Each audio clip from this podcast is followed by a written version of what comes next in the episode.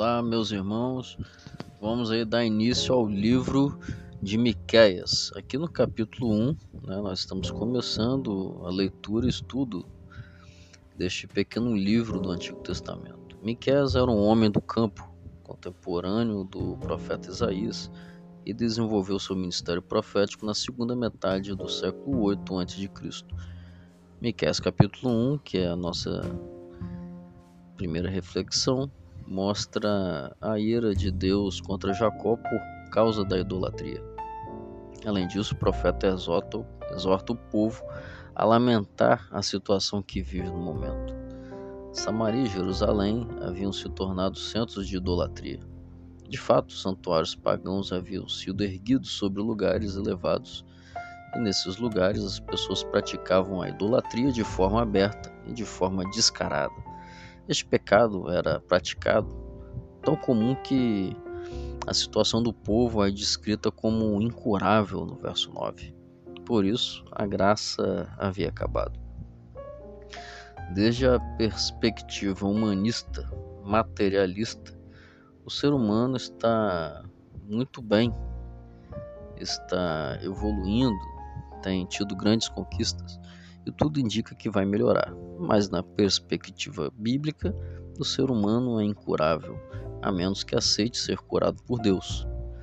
Sabe, amigo e amiga, não é necessário ser profeta para perceber que, longe de Deus, longe dos princípios morais, a humanidade irá de mal a pior.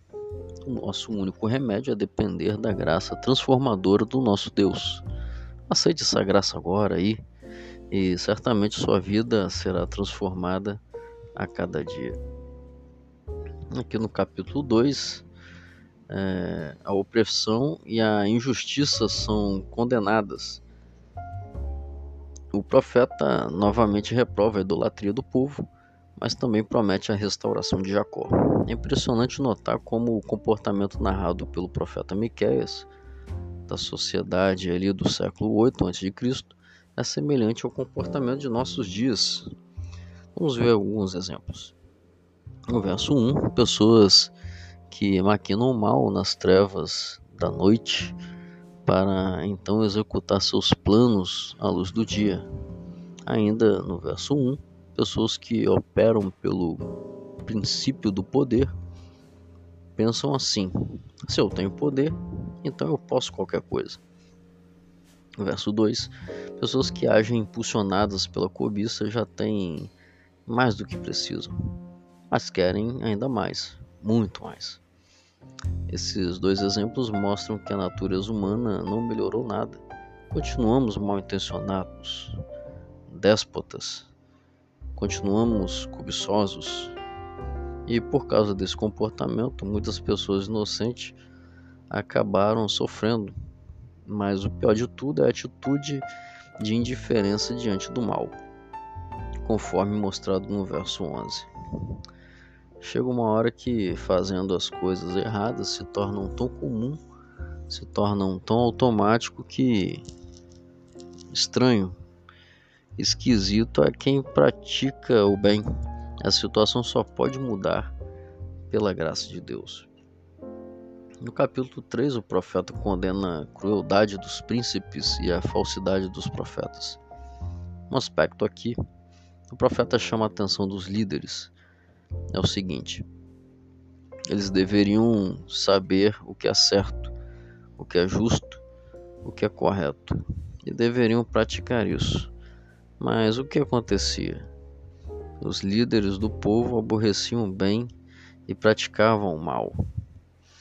E, mais do que praticar, eles amavam as coisas erradas e para completar esse quadro totalmente deprimente, os líderes eram extremamente vorazes, cobiçosos, aproveitadores em seus negócios com as pessoas, como está escrito no versículo 3.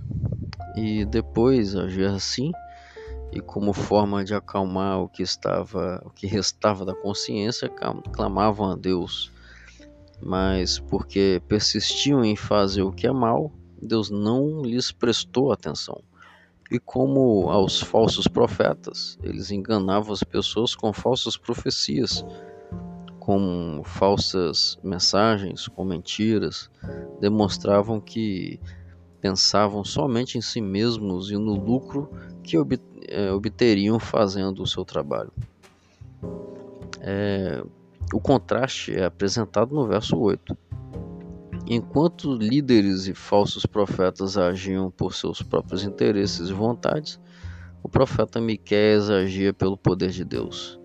E por isso suas palavras e atitudes eram corretas e eram confiáveis. Se dermos ouvidos à nossa consciência, seguiremos o mau caminho e agiremos de forma perversa. Mas se formos guiados pelo Espírito Santo, agindo em nossa consciência, aí sim as nossas palavras e comportamentos serão conforme a vontade do nosso Pai. E aqui no capítulo 4, diferentemente do quadro deprimente apresentado até agora, é, que Miqueias 4 fala de uma sociedade completamente distinta. As pessoas buscarão ao Senhor para serem ensinados por Ele. As pessoas andarão nos caminhos de Deus. As pessoas viverão cuidadas por Deus, as pessoas adorarão somente ao Senhor, as pessoas serão restauradas pelo Senhor, as pessoas desfrutarão a liberdade concedida pelo Senhor, as pessoas serão vitoriosas diante de seus inimigos. Em síntese, este capítulo fala da glória, paz e vitória do Israel de Deus. Você e eu podemos pertencer ao Israel espiritual de Deus, que congregará pessoas de todos os tempos e de todos os lugares.